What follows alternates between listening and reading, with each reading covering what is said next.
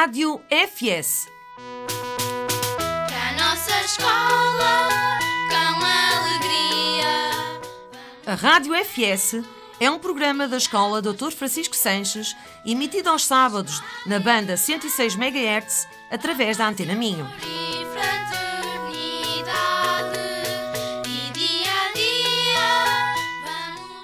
Este programa é da responsabilidade dos professores Luís Pires, José Magalhães, com a colaboração de outros professores e alunos do agrupamento.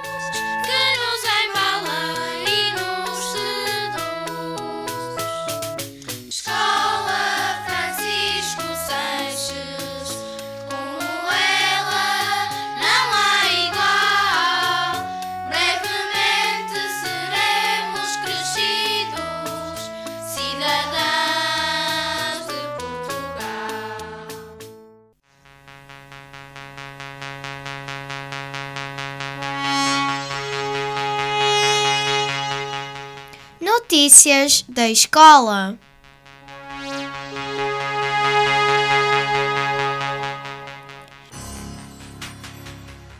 Nos dias 26 e 27 de novembro de 2021, decorreu em Braga, na Escola EB2-3 André Soares, um seminário nacional, Jovens Repórteres do Ambiente.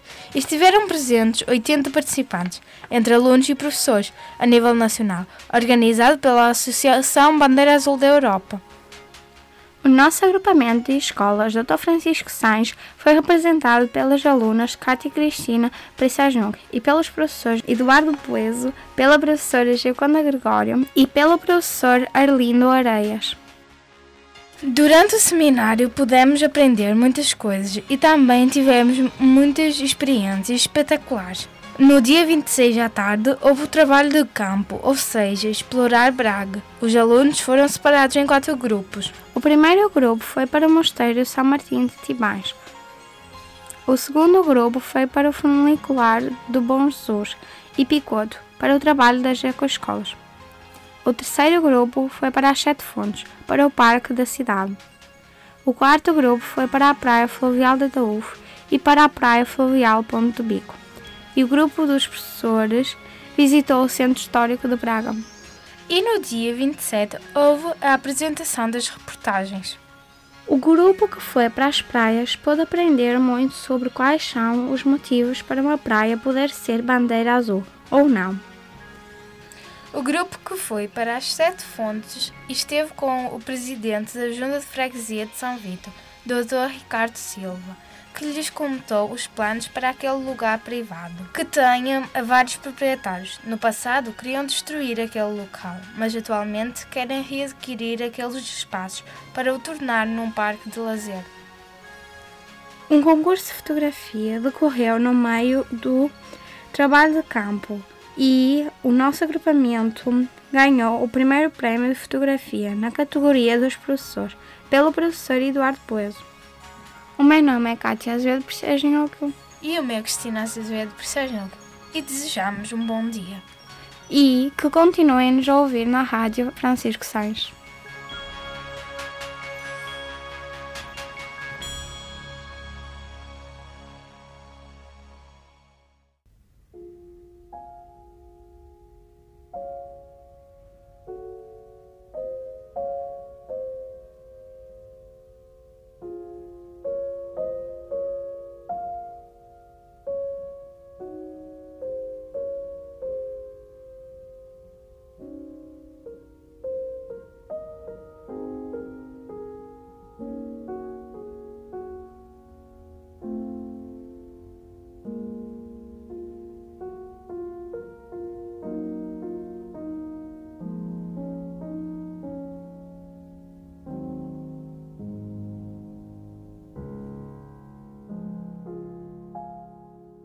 Iniciamos o segundo período e os nossos alunos já conhecem os resultados do trabalho e do compromisso que demonstraram com as aprendizagens. Uns estão mais satisfeitos, outros nem tanto, e podem surgir algumas frustrações que só conseguirão ultrapassar através do equilíbrio emocional e sem dramas, porque todos falhamos. Há, pois, que refletir e tentar compreender porque não se atingiram os objetivos pretendidos. Tinham baixas expectativas, não investiram o suficiente, Foram menos metódicos no trabalho e no estudo? É tempo de mudar, de alterar, de cada um fazer a sua parte. Mas também o incentivo dos professores, dos encarregados de educação, são fundamentais, pois com ponderação e discursos positivos podem e devem conseguir encontrar estratégias para que os percalços sejam ultrapassados. O que pretendem afinal os pais e os professores? Todos queremos a melhor escola, a melhor pedagogia, a melhor alimentação, os melhores amigos, mas num tempo tão atarefado, pouco tempo nos resta para estarem com eles. E quando se encontram os pais, os jovens estão agarrados ao telemóvel, ao computador, às redes sociais e o diálogo nem sempre é fácil. Têm que correr atrás do prejuízo, porque quando pensam que já estão habilitados a lidar com a situação, já eles estão mais à frente, porque, como alguém dizia, os filhos são nativos digitais e os pais imigrantes digitais. Parece haver um contrassenso. Com tanto acesso à informação, os jovens deviam conhecer, compreender, saber mais, mas os mais recentes estudos comprovam que grande parte da população portuguesa ainda tem um baixo nível de literacia e que são estes os mais afetados com a exclusão social e o desemprego. E a este propósito, dizia Mlecos que a primeira exclusão vivida pelas pessoas é a da palavra. Mas é ou não verdade que os nossos jovens, desde ter idade, dominam várias linguagens e, em particular, a linguagem eletrónica? Os estudos concluem que isso não tem ajudado a que se ultrapassem as dificuldades na interpretação e produção de informação oral, escrita e do cálculo mental. Dirão alguns que não são medidas avulsas a resolver o problema, mas antes que, para além dos momentos mais formais do processo de ensino-aprendizagem, se aproveite a estruturar outros tempos, outros momentos e espaços de estímulo e desenvolvimento da capacidade e competências dos nossos jovens, a atividade esportiva, a música, o teatro.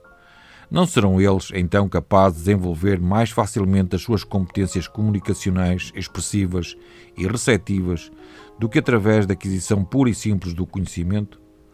Há um dado incontornável. Todos os alunos se sentem mais comprometidos e valorizados quando são atores e autores individuais e ou coletivos das suas próprias aprendizagens, mas também os pais, os encarregados de educação, têm de ajudar no levantamento dos problemas e na descoberta das soluções. Referindo-me a outro autor fundamental no processo pedagógico, António Sérgio, nos seus ensaios, dizia que se o professor deve ser um oleiro que molda as suas peças com uma energia adequada a inertes, ou antes um jardineiro que aduba e ampara as suas plantas para crescerem de forma mais harmoniosa, podando unicamente quando for necessário.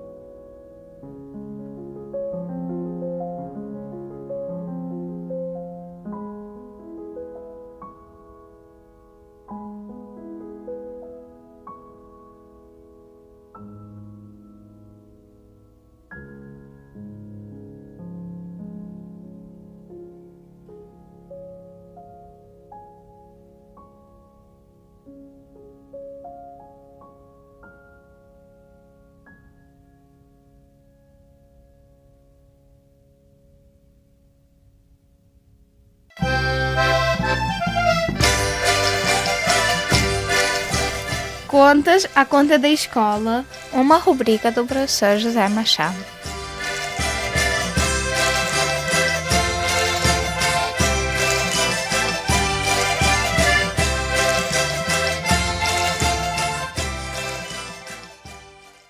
O passado mês de janeiro foi um mês pesado em termos de perdas e de despedidas humanas. Num curto intervalo de dias, faleceram dois antigos presidentes da direção da nossa escola e do nosso agrupamento de escolas. Primeiro faleceu o professor Jorge Amado, diretor deste agrupamento de escolas Dr. Francisco Sanches durante mais de 12 anos. Depois faleceu o professor Jaime Carreiro, presidente do Conselho Diretivo da Escola Francisco Sanches durante mais de uma vintena de anos. Tive o privilégio de ter trabalhado intensamente com ambos os diretores e deles tenho memórias de relação e de projetos consumados. Foram ambos decisivos, cada um a seu modo, para a organização e a sustentação da escola, quer em termos de caráter, quer em termos de vivência de tempos e de experiências muito vicariantes para a comunidade escolar. O professor Jaime Carreiro ficou à frente da escola depois do 25 de Abril, presidindo um conselho diretivo eleito pelos pares, pelos professores, modelo que esteve em vigor durante mais de 30 anos, o chamado modelo democrático de gestão das escolas, em que o presidente era o professor que se candidatava com uma equipa de docentes para gerir a vida escolar e que ganhava o ato eleitoral, por vezes disputando com outras listas de candidatos. Para além de presidir a gestão financeira da escola, o presidente liderava a equipa pedagógica. Então os problemas consistiam essencialmente em garantir a boa gestão dos recursos e em congregar as vontades docentes, zelando pela assiduidade e pela distribuição das tarefas ou cargos, como então se dizia e ainda se diz. A escola que o professor Jaime Carreiro geriu foi sempre uma escola empenhada nas polémicas da educação, quer as resultantes da formação de professores, o chamado estágio clássico, a profissionalização em exercícios, os estágios integrados da Universidade do Minho, quer as resultantes de experimentalismos programáticos. A abertura da escola aos problemas culturais da comunidade escolar começou a desenhar-se no tempo de gestão de Jaime Carreiro. Foi o tempo em que se constituiu nesta escola o grupo folclórico de professores, foi o tempo em que se desenvolveu uma dinâmica pedagógica identificada como escola cultural, foi o tempo de concretização da dádiva de sangue como projeto da escola para a comunidade. Toda a gestão do professor Jaime Carreiro decorreu num edificado de antigo colégio, adaptado para a escola pública, com todos os labirintos de espaço e vicissitudes do seu aproveitamento. Jorge Amado já geriu duas escolas novas, a segunda resultando da requalificação da primeira. Todos os projetos continuaram com outro modelo de gestão que o professor Jorge Amado iniciou, não por sua iniciativa, claro está, mas por regulação superior de mudança de paradigma. O modelo assente na constituição de um Conselho Geral, sucedâneo da Assembleia de Escola, em que um presidente, por candidatura, se habilitava a presidir a um Conselho da Comunidade Escolar com poderes de nomeação de um diretor. Modelo este que já não se baseava na constituição de uma equipa que se submetia a eleições democráticas, mas sim que consistia na proposição de um perfil de gestor unipessoal, o qual era apreciado e votado pelo Conselho Geral. A figura do diretor levantou muita discussão, mas resultou e mantém-se como política educativa. A grande modificação de paradigma que o professor Jorge Amado assumiu foi a da integração plena dos alunos numa perspectiva de sucesso educativo, aceitando e pondo em ação múltiplas medidas de apoio educativo e de diversificação de estratégias para a superação de dificuldades diagnosticadas. Foi um tempo de chegada à escola de alunos imigrantes, provenientes dos países de leste, também da China e também dos Estados africanos lusófonos e outros. Foi o tempo de integração plena da informática e da internet. Foi o tempo das mudanças e simplificações programáticas de currículos. O contínuo caminhar entre, por um lado, a consciência plena das simplificações e facilitações e, por outro, a necessidade de colmatar e superar dificuldades, alimentando quer a necessidade de uma política de sucesso, quer a de uma política de formação e educação que pudesse caracterizar o setor público em concorrência com o privado. Esta política esteve sempre na mira de todas as vontades e de todas as polémicas também. Ficam na nossa memória estes dois homens que dirigiram a vida escolar, dois émulos pelo sucesso educativo e pela ideia de escola como lugar de bem-estar e de felicidade para todos. Obrigado e até à próxima.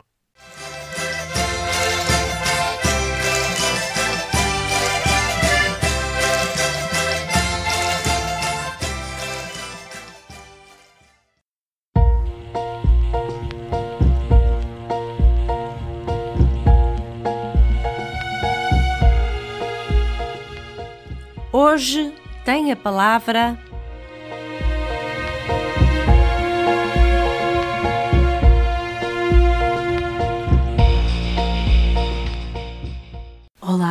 bom dia aos nossos ouvintes.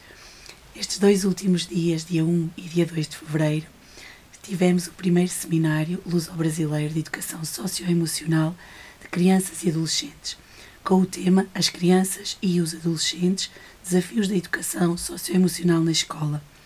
Tivemos vários convidados de Portugal e do Brasil, professores, educadores e também contamos com os nossos jovens para compor os dois painéis. Temos aqui hoje conosco o professor Hugo Monteiro Ferreira, da Universidade Federal Rural de Pernambuco, que coordenou este primeiro seminário, juntamente com o professor Fernando Ilírio, da Universidade do Minho.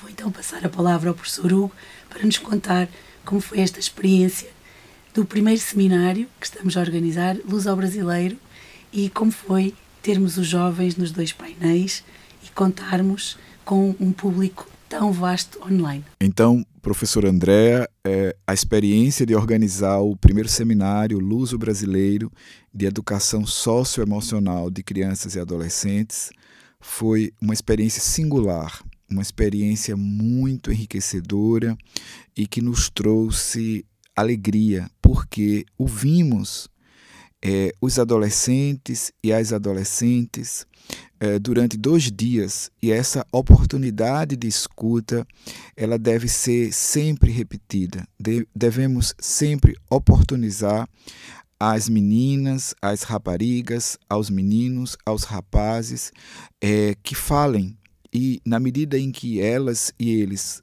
falem, eles possam ser ouvidos, elas possam ser ouvidas. Então, essa experiência foi de fato gratificante, sobretudo porque nós vivemos um momento muito desafiador, um momento muito difícil que é o momento da Covid-19 e essa situação nos trouxe várias repercussões no campo socioemocional. Então, dia 1 um e dia 2, foi possível nós ouvirmos é, depoimentos, depoimentos que foram muito importantes para as reflexões trazidas no seminário. Este seminário ele faz parte do meu estágio de pós-doutoramento no Instituto de Educação da Universidade do Minho e de certo modo ele vinca, não é? Quer dizer, ele marca um momento histórico é, tanto no Brasil quanto em Portugal na discussão sobre a educação das emoções. Então nós tivemos também a participação de professores e professoras, tivemos a participação de psicólogas e tivemos a participação do Unicef Brasil e do Instituto Menino Miguel. E o Unicef Brasil e o Instituto Menino Miguel trouxeram nas suas participações também colaborações muito significativas de como é que essas instituições têm agido no sentido de colaborar é, para minimizar a situação é, de sofrimento psíquico, de sofrimento psicológico, muitas vezes é, de comportamento autodestrutivo e muitas vezes é, de diagnósticos né, de transtornos mentais que nós temos encontrado hoje nas escolas brasileiras e também nas escolas portuguesas. Então, o primeiro seminário de educação socioemocional de crianças, adolescentes e jovens, esse primeiro seminário que ele é de caráter luso brasileiro, acho que nos trouxe uma oportunidade singular, uma oportunidade ímpar, e nós esperamos que ele possa ser renovado numa segunda edição. Muito obrigada, professor Hugo, pela sua participação aqui na Rádio Francisco Sanches. Obrigado eu, professor André, por esta oportunidade e uma alegria muito grande poder estar aqui nesta rádio. Obrigada a todos por nos estarem a ouvir. Continuem então ligados à Rádio Francisco Sanches e um ótimo fim de semana para todos.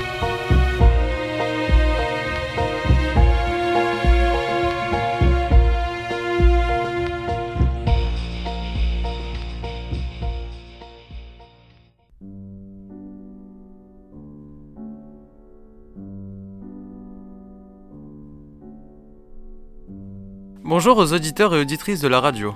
Aujourd'hui, on va s'intéresser à l'artiste Mickey 3D, et plus particulièrement sa musique Respire, qui parle de l'impact de l'humain sur la nature. Le texte de la chanson s'adresse à un gamin pour l'alerter sur l'état du monde que les adultes vont lui laisser. La première partie de la chanson raconte l'histoire de l'homme qui a chamboulé tout l'équilibre de la nature. La seconde partie imagine le futur de l'homme s'il continue dans cette voie, évoquant la disparition des ressources naturelles, des animaux et des modifications génétiques à cause de la pollution. La troisième partie termine par un constat sur l'égoïsme coupable des humains. Et bien qu'admettant qu'il ne connaît pas la fin, celle-ci penche plutôt vers le pessimisme. Tout de suite, nous allons écouter la musique Respire de Mickey 3D. C'était Diogo Hera de l'école Sanche avec vous. Et n'oubliez pas, on en apprend tous les jours sur la radio Francis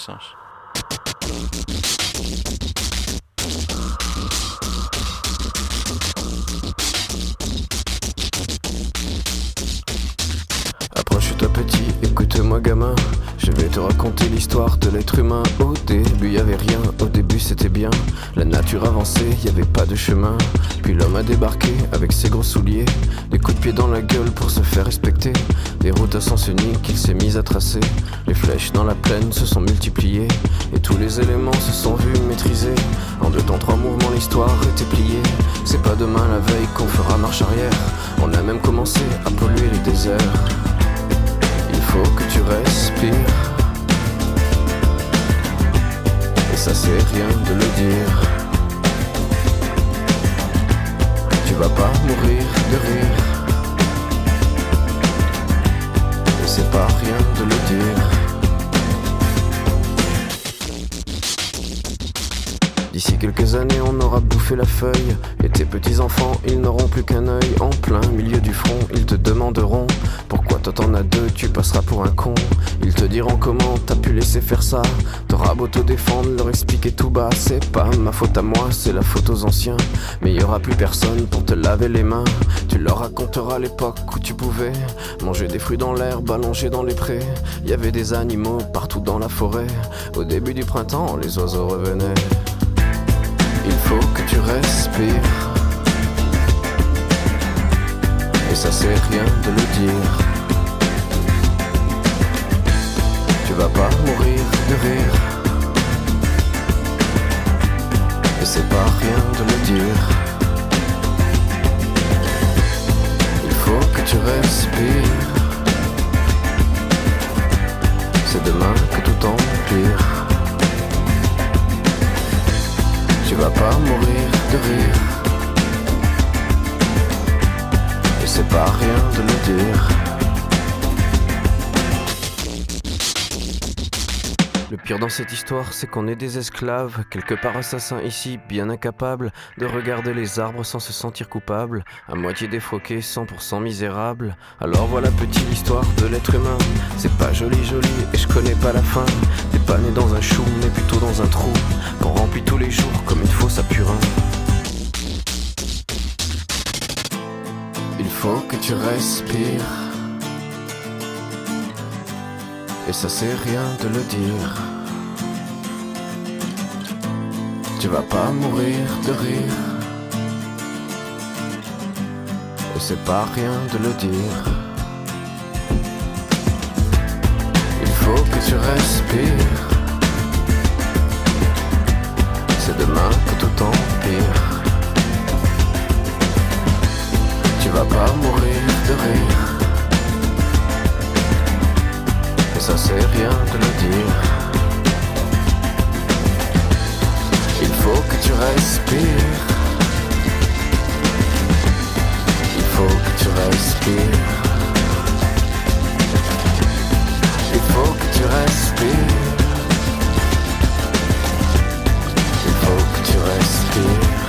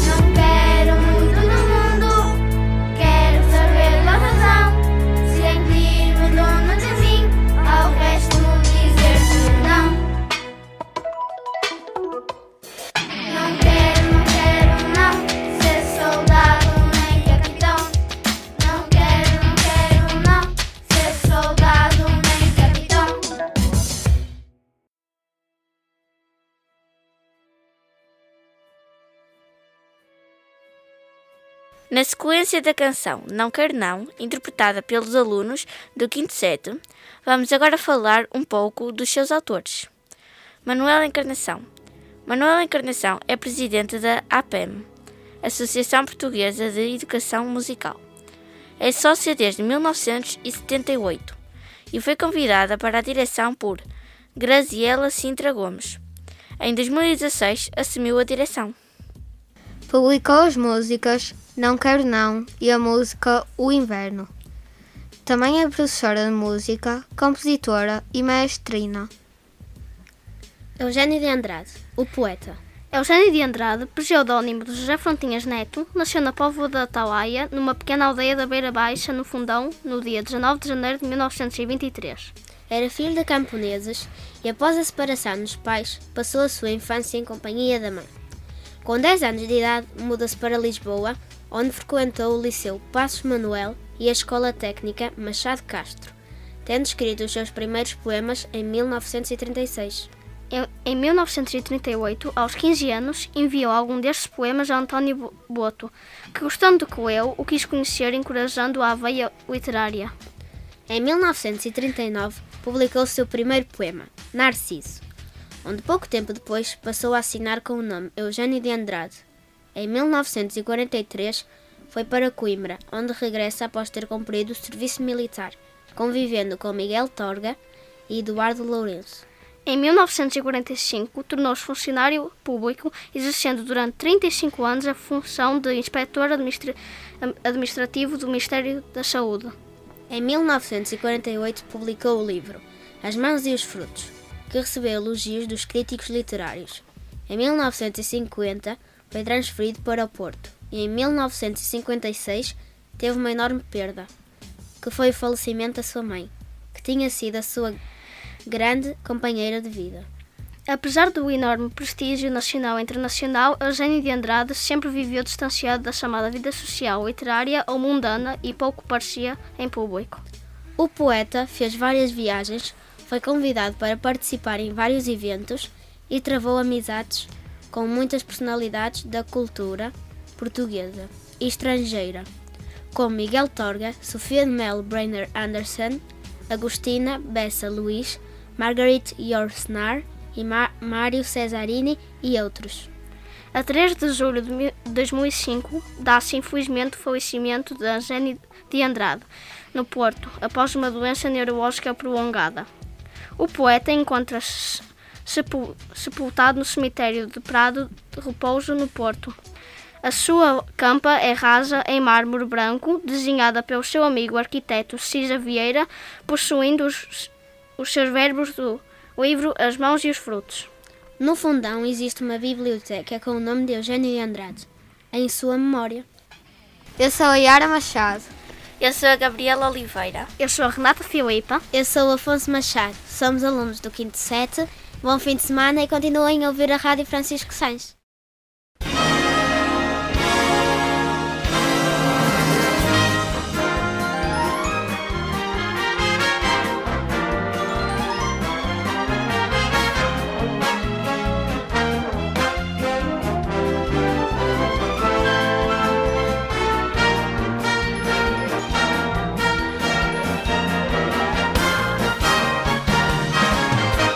No âmbito da 15ª edição do Concurso Nacional de Leitura, o Departamento de Línguas, Grupo de Português e a Biblioteca Escolar do Agrupamento de Escolas Dr. Francisco Sanches têm o prazer de anunciar os alunos apurados na primeira fase deste concurso.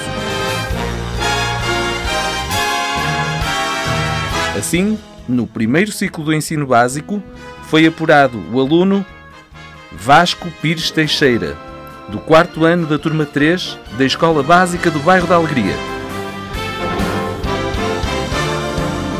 No segundo ciclo do ensino básico, foram apuradas as alunas Emma Pereira Freitas, do sexto ano, turma 1, e Sara Figueira Marques, do sexto ano, turma 1.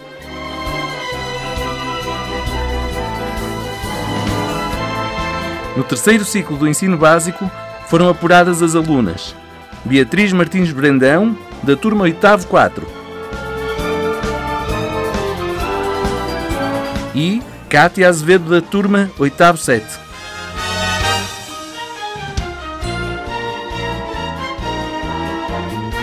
Os alunos apurados representarão o agrupamento de escolas Dr. Francisco Sanches na fase municipal, que decorrerá nos dias 23 e 24 de fevereiro na Biblioteca Lúcio Craveiro da Silva, em Braga. Não podemos deixar de dar os parabéns a todos os alunos e alunas que participaram com empenho e entusiasmo na fase escolar da 15ª edição do Concurso Nacional de Leitura. Aos alunos apurados, desejamos boa sorte para a próxima fase das provas.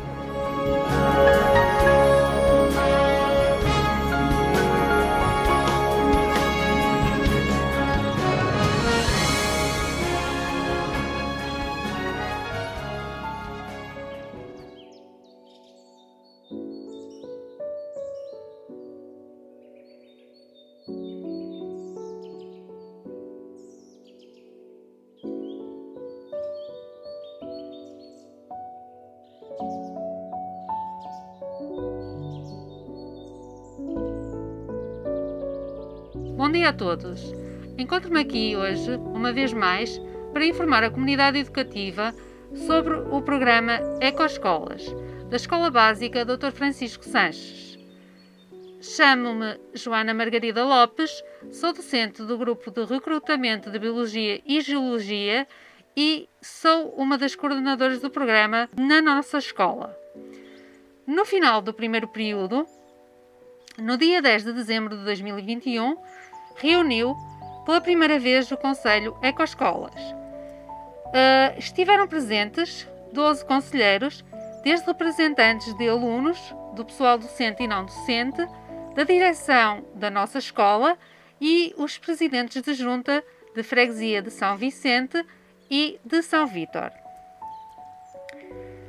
Nesta reunião foram referidos quais os principais objetivos que servem de base ao Conselho Ecoescolas, nomeadamente assegurar que os outros seis passos sejam adotados, planeando-se a sua implementação, assegurar a participação ativa dos alunos no processo de decisão do programa e assegurar que a opinião de toda a comunidade escolar são tidas em consideração e, sempre que possível, postas em prática. Estas, entre outras uh, medidas. Foram também apresentados os objetivos do programa Ecoescolas, assim como se referiu a metodologia do programa que se enuncia em sete passos. O Conselho Ecoescolas, a auditoria ambiental, o plano de ação, a monitorização e avaliação, o trabalho curricular, a divulgação à comunidade e o ecocódigo.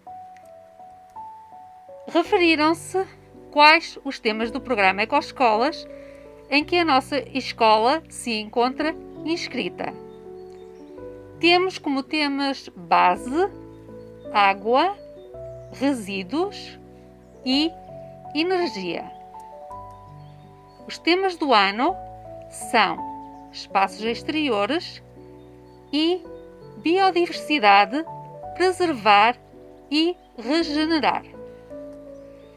Relativamente aos temas complementares, abordaremos alterações climáticas, alimentação saudável e sustentável, floresta e agricultura biológica. O Conselho Ecoescolas debruçou-se sobre a análise dos resultados da auditoria ambiental realizada. Com esta auditoria, procura-se, no início de cada ano escolar, caracterizar a situação existente para identificação do que necessita ser corrigido e ou melhorado. Só quando se conhece a situação de referência se pode elaborar um plano de ação. O documento guia para a auditoria ambiental do programa Ecoescolas fornece um inquérito de referência que pretende auxiliar este estudo.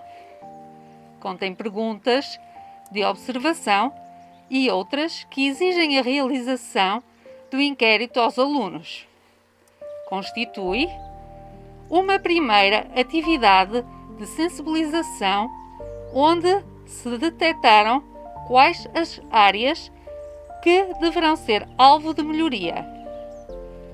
No final do ano, deverá também ser realizada uma nova auditoria ambiental de forma a avaliar a evolução que ocorreu relativamente uh, à situação de referência, se houve progressos efetivos ou não, quais os pontos fracos e os fortes. Responderam ao inquérito 400 dos 807 alunos matriculados na nossa escola. A coordenadora aproveita para agradecer a colaboração de todos os colegas na implementação do inquérito, em especial aos diretores de turma que o implementaram nas suas aulas ou que serviram de ponte no respectivo conselho de turma. Agradece ainda aos alunos que responderam e ao seu sentido cívico nas respostas efetuadas. Ao nível da auditoria ao tema alimentação, falta ainda realizar uma breve amostragem no refeitório durante duas refeições, pelo que se apela a que um grupo ou dois grupos de alunos, de dois ou três voluntários, se ofereçam para essa breve tarefa. Também, ao nível da auditoria ao tema mobilidade, falta ainda realizar um questionário de cinco questões, de uma amostra aleatória a 50 pessoas entre professores e assistentes operacionais, lançando-se, por isso, o desafio aos alunos que desejem colaborar nesta tão relevante tarefa. Durante o primeiro período, realizaram-se várias atividades na nossa escola no âmbito dos diferentes grupos disciplinares e que se integram no âmbito do programa Ecoescolas, quer promovidas pelos respectivos grupos, quer pela coordenação do programa ou por parceiros da nossa escola dos quais se destacam, por exemplo, um workshop logo eh, no mês de setembro, no dia 29, eh, sobre alterações climáticas de um investigador e professor universitário, o Dr. Filipe Duarte Santos, da Escola Superior de Tecnologia da Saúde de Lisboa, para docentes do nosso agrupamento. Também um workshop sobre alimentação e alterações climáticas num binómio com potencial pedagógico, promovido pela Câmara Municipal de Braga no dia 9 de outubro, para docentes na Quinta Pedagógica de Braga. Comemorou-se também o Dia Mundial da Alimentação com várias atividades, de onde se destaca a atividade promovida pelo Clube da Hortofloricultura e do Grupo de Ciências Naturais, designada por maçãs descascadas de cascas aproveitadas, dirigida aos encarregados de educação, e a atividade de visualização de um vídeo da Organização para a Alimentação e a Agricultura FAO, com debate de ideias sobre a alimentação no mundo, o desperdício de alimentos, problemas de alimentação no mundo e algumas doenças associadas, com elaboração por parte de uma turma de um cartaz publicitário, onde se refere o que se deve escolher em termos alimentares para se ter uma alimentação saudável e sustentável. Também, no dia 28 de outubro, ocorreu a sessão da Rota da Energia com todos os oitavos anos da escola. No âmbito das disciplinas de inglês e de EVT, foram realizados trabalhos de Halloween com materiais reutilizáveis pelos vários anos de escolaridade. Ocorreu também a exposição de árvores nativas de Portugal, com visitas guiadas para várias turmas de diferentes anos de escolaridade na biblioteca da nossa escola, na, no qual se agradece a especial colaboração dos docentes Conceição Lopes e Eduardo Buesso. A semana de comemoração do Dia da Floresta Autóctone decorreu com a plantação de diferentes árvores autóctones por várias turmas de diferentes anos de escolaridade. Com as turmas do sétimo 1 e do oitavo 1, procedeu-se à limpeza de duas zonas do recreio da escola no dia 26 de novembro, onde se efetuou posteriormente a plantação de três azinheiras. Também os alunos das medidas adicionais e os respectivos professores do grupo 910 procederam à proteção das árvores autóctones previamente plantadas pelos uh, restantes alunos. Nos dias 26 e 27 de novembro, acompanhados dos professores Gioconda Gregório e Eduardo Bueso, decorreu a participação no seminário Jovens Repórteres do Ambiente uh, das alunas Cátia Azevedo e Cristina Azevedo, da turma 8-7. Outra atividade que se realizou foi a participação na mini-campanha Literless com as alunas também Cátia Azevedo e Cristina Azevedo, da turma 8-7, orientadas pela professora Gioconda Gregório. A nível da horta, decorreram algumas atividades com vários alunos dinamizadas pelo professor Francisco Martins e o grupo de Ciências Naturais. No primeiro período também montaram-se e colocaram-se ecopontos pela escola, distribuíram-se caixas de cartão para servir para a recolha de rolhas de cortiça. A, turma do sétimo 5, sob a orientação da docente Carla Costa, elaborou cartazes para uh, incentivando a recolha de tampinhas e de rolhas de cortiça.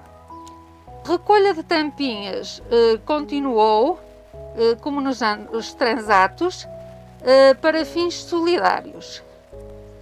Iniciou-se a recolha de pilhas, ocorreu a elaboração de enfeites de Natal pelos alunos e pelos docentes de EVT recorrendo-se à reutilização de materiais.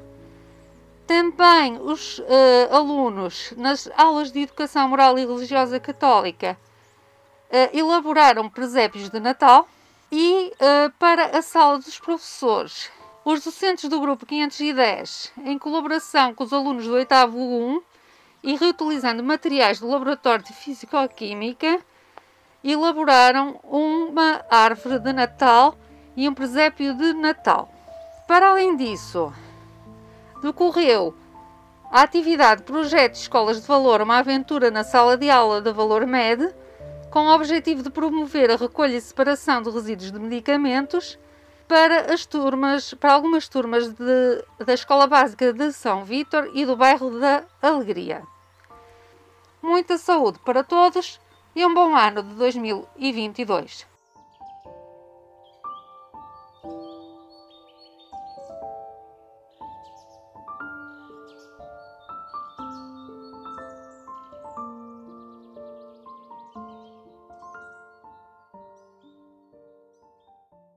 Olá, chamo-me Amália e sou do oitavo 4. Olá, me chamo Valentina e sou do oitavo 2. E hoje vamos apresentar um trabalho acerca de um músico grego chamado Vangelis. Nascido em Volos, Vangelis começou a compor desde os 4 anos de idade, tornando-se um grande autodidata de música. O músico recusou as tradicionais aulas de piano e durante a sua carreira não tinha muito conhecimento para ler ou escrever partituras. Estudou música clássica, pintura e direção na Academia de Artes em Atenas. No início dos anos 60, formou um grupo pop, o Formix, que se tornou muito popular na Grécia. Na época do Motim dos Estudantes, em 1968, mudou-se para Paris e fundou a banda de rock progressivo Aphrodite's Child, com os integrantes Demis Russos, vocalista e Loucas Sideras. São conhecidos na Europa, como também no Brasil, como canções de sucesso. Rain Your Tears, Mary Jolie, It's Five O'Clock, etc. O grupo se desfez em 1972, ainda que Hosts tenha feito diversas participações no trabalho de Evangelis. Agora fiquemos com uma das músicas mais famosas do Vangelis, Chariots of Fire.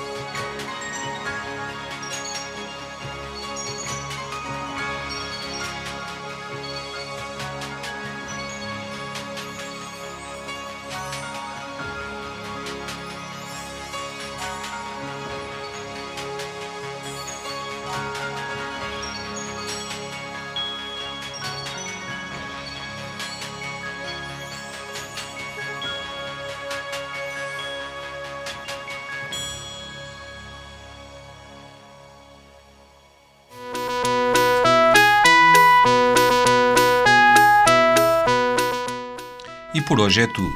Agradecemos a todos os que colaboram connosco, em especial a Antena Minho, que semanalmente se disponibiliza para transmitir o nosso programa.